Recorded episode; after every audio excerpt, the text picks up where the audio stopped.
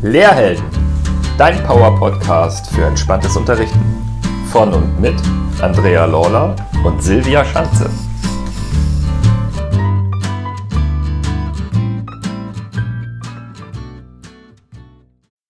Herzlich willkommen zu einer neuen Folge auf dem Lehrhelden-Podcast. Heute haben wir fünf Fragen an Tatjana Strobel.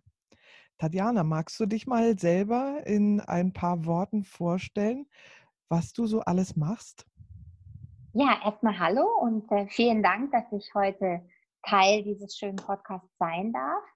Also mein Name ist Tatjana Strobel und ähm, kurz zusammengefasst geht es für mich immer um den Mensch. Das heißt, alles, was ich in meiner Arbeit tue, ich bin Therapeutin, Autorin, Trüffelschwein, ähm, all das hat für mich immer mit dem Mensch zu tun. Und ich arbeite mit unterschiedlichen Methoden, um quasi die Diamanten, die jeder Mensch in sich birgt, zu finden und zum Strahlen zu bringen. Mal so kurz zusammengefasst. Wie schön, dass du heute hier bist. Ich freue mich da ganz doll drüber. Und du bist ja ein richtiger Zauberkasten. Wenn ich so höre, was du so alles machst. Und ich habe natürlich auch ein bisschen nachgelesen. Also du, ich ergänze das nochmal ein bisschen. Du bist ja auch Physiognomik und Face Reading Expertin und Autorin von unterschiedlichsten Büchern.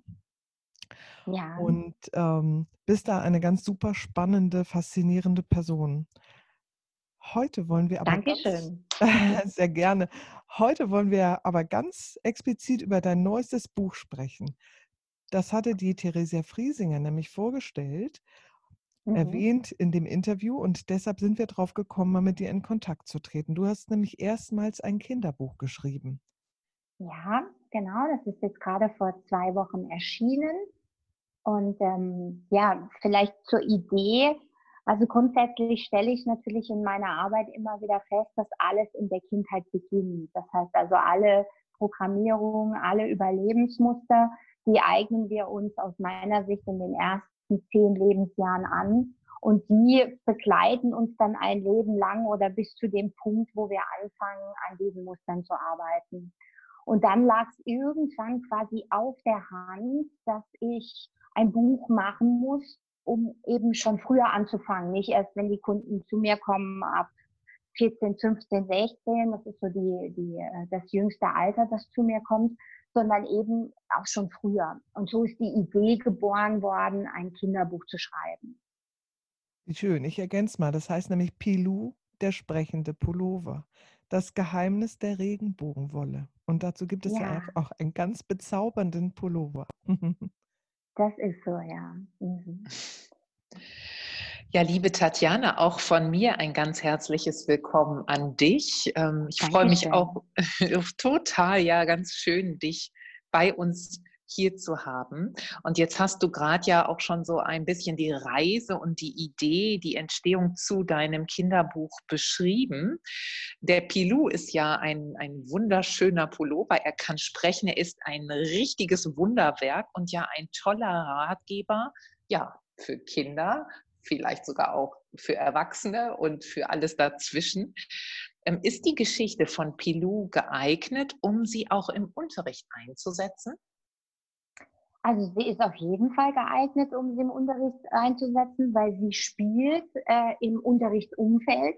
Das heißt, die Geschichte beginnt damit, dass Mia äh, zum vierten Mal in Folge eine schlechte Mathematiknote hat aufgrund eines Lehrerwechsels und äh, erzählt dann so in, in, im Gesamten, was in mir los ist und was das Umfeld, vor allem die Eltern und auch die Lehrerin an Trug in Anführungszeichen auf sie ausüben.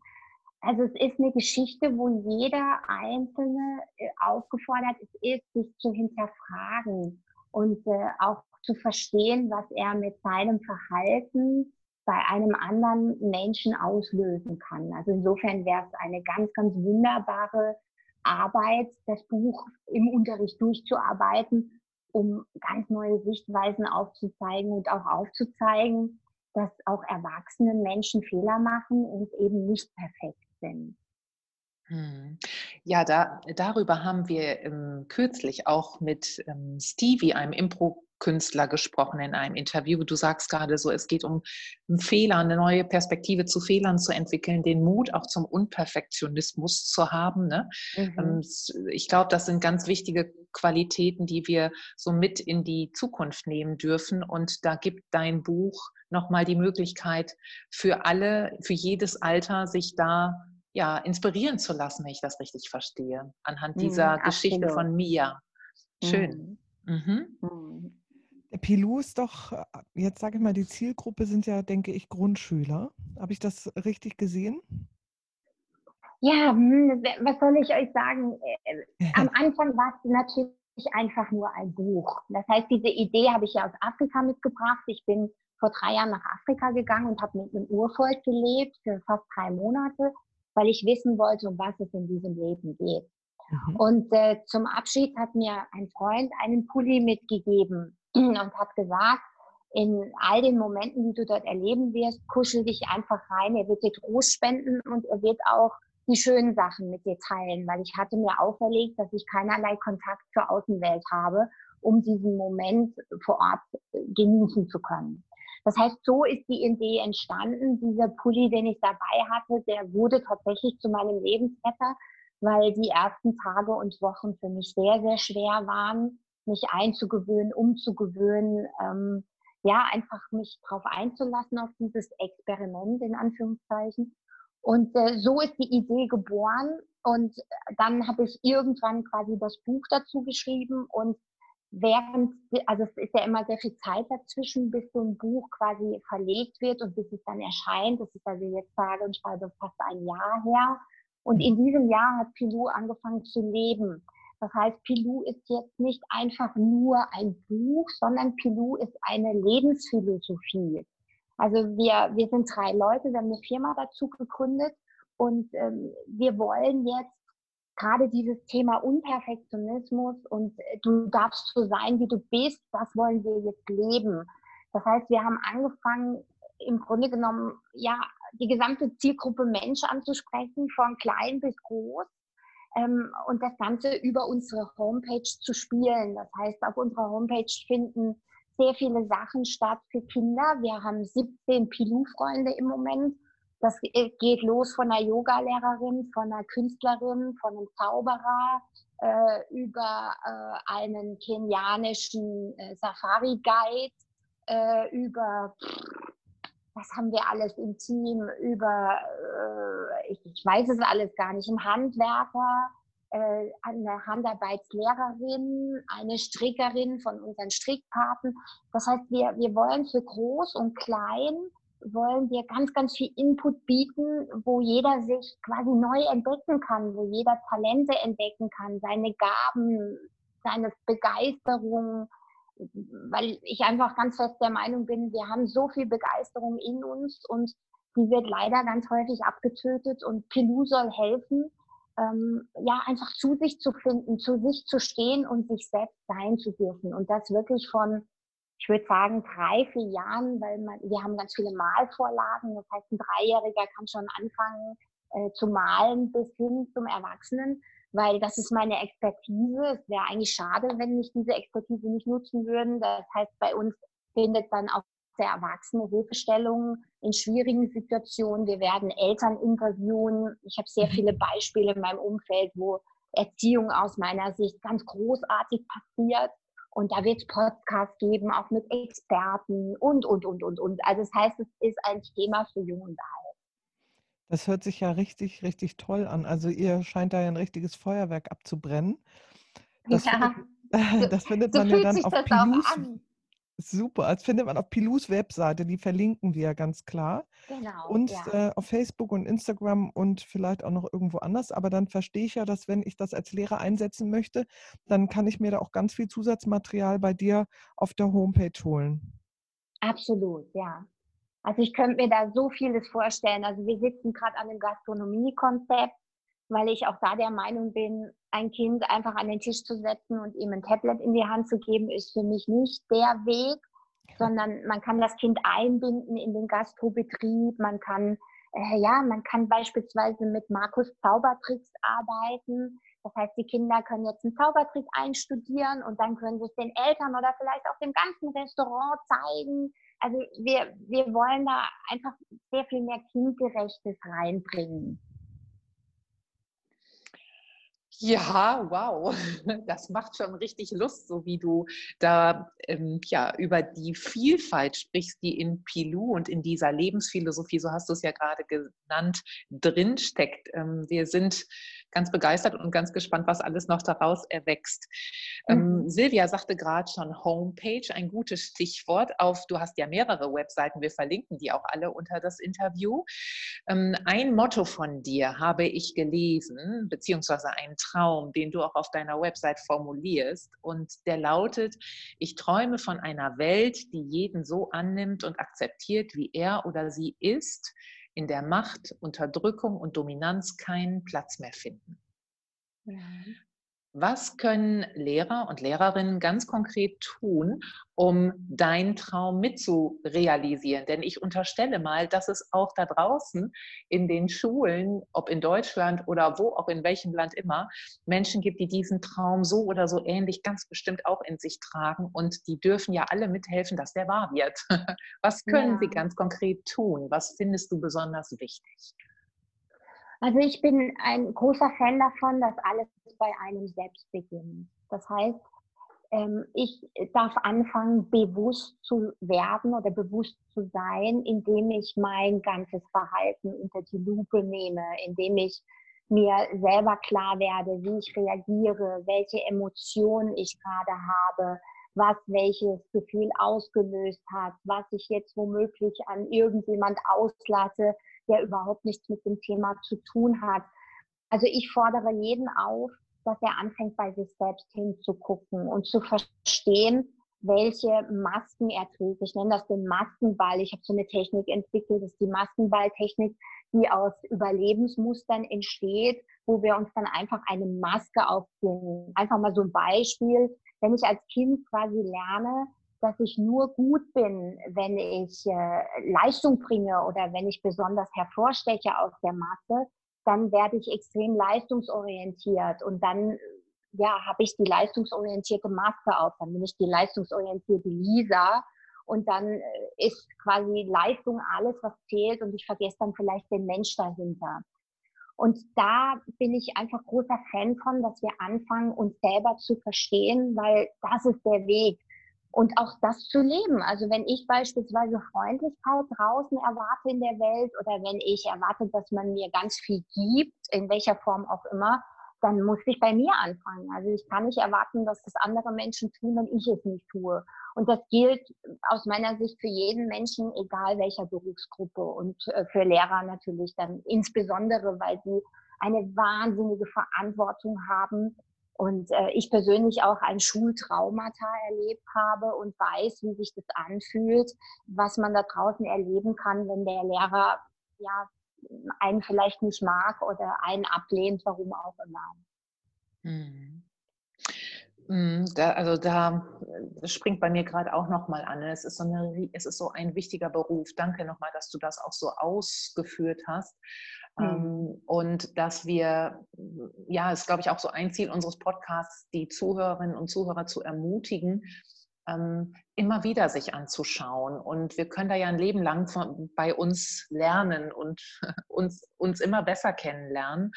Und ähm, da im besten Fall ja einen Traumata weniger letztendlich zu initiieren bei anderen Kindern, denn genau das andere gibt es ja auch, wenn man so an Lehrer zurückdenkt, wo man denkt, wow, die haben mich so geprägt, ja. die hatten so ein Vertrauen in mich. Da denke ich an meine mhm. Grundschullehrerin, da haben wir damals in der ersten Folge oder in der zweiten Folge irgendwie so, Silvia und ich hatten uns darüber unterhalten. Ich erinnere noch daran, das hat mir so viel Kraft gegeben, dass die an mich geglaubt hat. Und mhm. natürlich kenne ich auch Lehrer, die beim, die ne, auch anders äh, zu mir eingestellt waren, so in der im Gymnasium und so. Und das bleibt halt. Das sind so prägende Erfahrungen, die sind so wichtig. Also einmal mehr ein Appell an wirklich bewusste Menschen, die andere Menschen führen, begleiten, entwickeln. Ne? Mhm. Ja. Ja, liebe Tatjana, wir haben ja eigentlich die gleiche Mission, wir beide Weil ich möchte mhm. auch, dass Kinder mehr bevollmächtigt werden, gleich von Beginn an und nicht von uns Erwachsenen immer irgendwas aufgedrückt bekommen, was wir nicht verwirklicht haben oder wie wir möchten, wie diese kleinen Menschen werden. Und mhm. äh, man kommt ja nicht so einfach an die Kinder ran, sondern man muss das ja über die Erwachsenen tun. Und deshalb bin ich ja auch in der Lehrerfortbildung ja, habe ich ja angefangen, mit den Lehrern zu arbeiten und habe eben das Konzept entwickelt, Leuchtfeuer sein, weil für mich sind das die Lehrer, die brennen und die Vorbild sein möchten und die die Kinder inspirieren und die Kinder auch aufleben lassen in all ihren Stärken und Schwächen. Das sind für mich eben die Leuchtfeuer. Und äh, da passt Pilou ja wunderbar äh, dazu. Mhm. Dann Aber das hast du wunderschön ausgedrückt. Also das macht mir jetzt gerade eine Gänsehaut. Das ist so schön. Mhm. Dankeschön. Deshalb lass uns die Welt gemeinsam beleuchten, dass immer ja. mehr angesteckt werden, zumindest erstmal im deutschsprachigen Raum. Und jeder ist ja dann auch wieder Multiplikator für jemand anderen. Deshalb finde ich das so mhm. ganz wunderbar, dass du hier bei uns bist. Und ich habe jetzt noch unsere Abschlussfrage. Was wünschst du dir denn für die ja, Zukunft der Schule oder Schule der Zukunft? Wie soll die Schule mhm. aussehen? Ach, wie soll der aussehen? Also ich wünsche mir, ich habe einige Projekte in der Schweiz, wo ich das schon umsetzen darf. Also ich wünsche mir, dass, dass Fächer da sind, die, die den, also diese Menschen ermächtigen, äh, auch praktisch ein schönes Leben zu führen. Also nicht nur irgendwie Mathematik und Englisch und Deutsch, sondern also ich träume von einer Schule, wo es Glücksunterricht gibt, wo, wo Kinder einfach verstehen, dass sie ihres Glückes Schmied sind und dass sie sich über ihre Bewusstseinsarbeit das Traumleben erschaffen können, was sie haben wollen. Dann wäre für mich noch sehr, sehr wichtig, äh, Menschenkenntnis zu unterrichten. Auch da zu, zu ermächtigen, dass man Menschen lesen kann. Wir tun das zwar unterbewusst, aber leider verlieren wir auf dem Weg zum Erwachsenenwerden immer mehr die Intuition. Und da wäre es mir auch ganz, ganz wichtig, dass wir, dass wir die lesen, also dass wir auch da bewusst sind, was wir beispielsweise in Gesichtern lesen, was wir in der Körpersprache lesen, ja, was ein Mensch über Worte nach außen trägt, weil ein Mensch sagt so viel, auch ohne dass er was sagt. Und wenn man das lesen kann, dann geht man viel befreiter durch die Welt, weil man sich auch dann frei machen wird davon, dass man selber der Verursacher womöglich ist von schlechter Laune oder was auch immer, sondern man würde da besser verstehen, warum Menschen sind, wie sie sind. Also das wäre für mich ganz, ganz wichtig, dass neben diesen Fächern, die es bereits äh, bestehen gibt, Glücksunterricht, Menschenkenntnis und Bewusstseinsarbeit geleistet wird. Und da wäre ich auch gerne bereit, Projekte mit zu übernehmen und äh, mit ganz viel Freude da vielleicht auch Lehrpläne mit aufzustellen. Also da hätte ich super Freude dran. Ich hoffe, das haben jetzt ganz viele gehört. ja. Damit der Ideenvulkan Tatjana Strobel auch möglichst viele Ideen weitertragen kann. Also liebe Zuhörer, seid da nicht schüchtern. Meldet euch einfach bei Tatjana. Ihr findet den Kontakt wie immer in dem Teaser. Ja, und wir sind am Ende unserer fünf Fragen, Tatjana. Das ging jetzt gefühlt richtig flott. Ähm, es hat ganz, ganz viel Spaß gemacht, dir zuzuhören, mit in die Visionen einzusteigen. Ähm, und an dieser Stelle schon mal für heute ganz, ganz, ganz herzlichen Dank, ähm, dass du dir die Zeit genommen hast, dass du mit uns deine Gedanken geteilt hast, dass du uns einen Einblick in die Entstehung von Pilou geschenkt hast und mit uns einen Blick nach vorne gewagt hast.